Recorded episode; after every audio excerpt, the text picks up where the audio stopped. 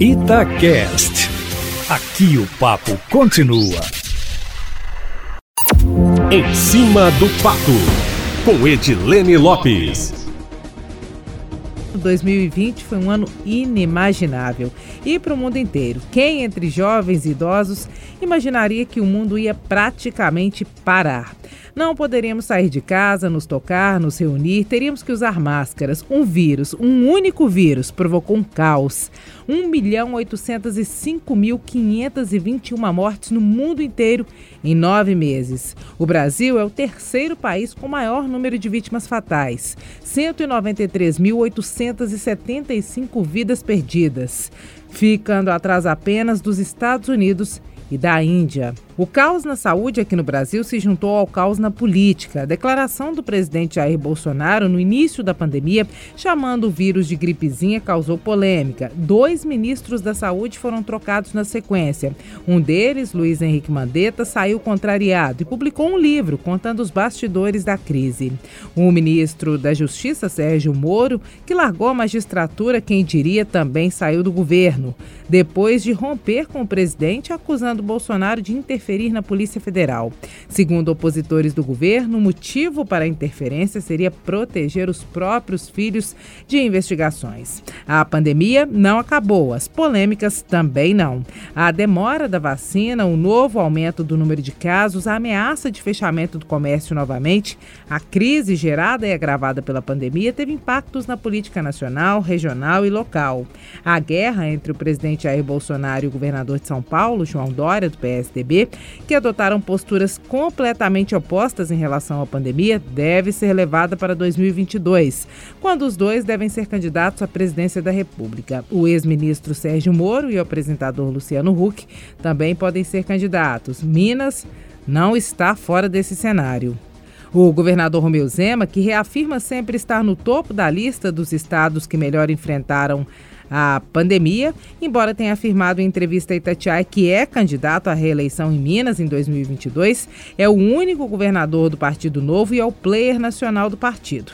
Para a disputa nacional, também chegaram a citar o nome do prefeito reeleito de Belo Horizonte, Alexandre Calil, do PSD, apoiado pelo ex-ministro Ciro Gomes. Teremos Calil versus Zema em Minas ou no cenário nacional?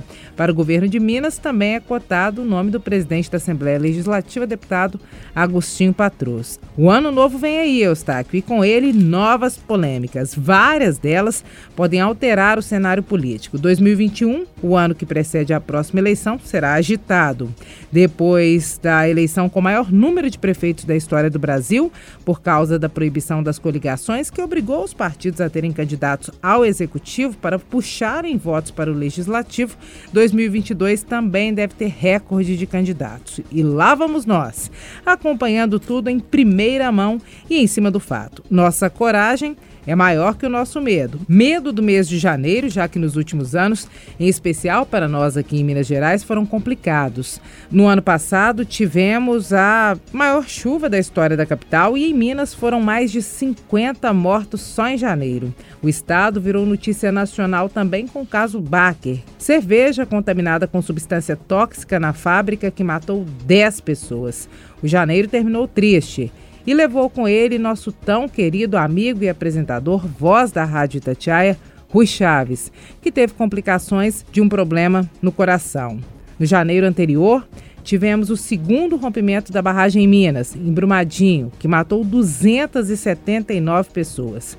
Janeiro deste ano mal acabou e em março veio a pandemia e o pesadelo continua. Janeiro bate novamente a nossa porta, resilientes e esperançosos que somos, esperamos que ele contrarie as expectativas e traga boas novas. A vacina, que já está sendo aplicada em outros países do mundo, pode chegar para nós no mês que vem. Em entrevista a Itatiaia, para o Abrindo o Jogo, o infectologista Estevão Urbano, que é do Comitê de Enfrentamento à Pandemia da Covid-19 em Belo Horizonte, disse que se não houver definição sobre a campanha de vacinação no Brasil até meados de janeiro, a capital vai adotar o Plano B e começa a vacinar. O governo de Minas afirma que já está tudo pronto para quando o governo federal liberar a vacina e está tudo preparado para seguir as diretrizes nacionais. Como nós adiantamos aqui na coluna em cima do fato, no ano que vem não teremos carnaval em BH, mas que venha 2021, se aproxegue, que possamos nos reunir, confraternizar e amar mais uns aos outros, aplicando tudo de bom que tivemos a oportunidade de aprender a duras penas nesse 2020 e que possamos valorizar cada momento, Eustáquio Ramos. Vamos firmes, vamos juntos. Amanhã eu volto, já no ano que vem, né? Sempre em primeira mão e em cima do fato.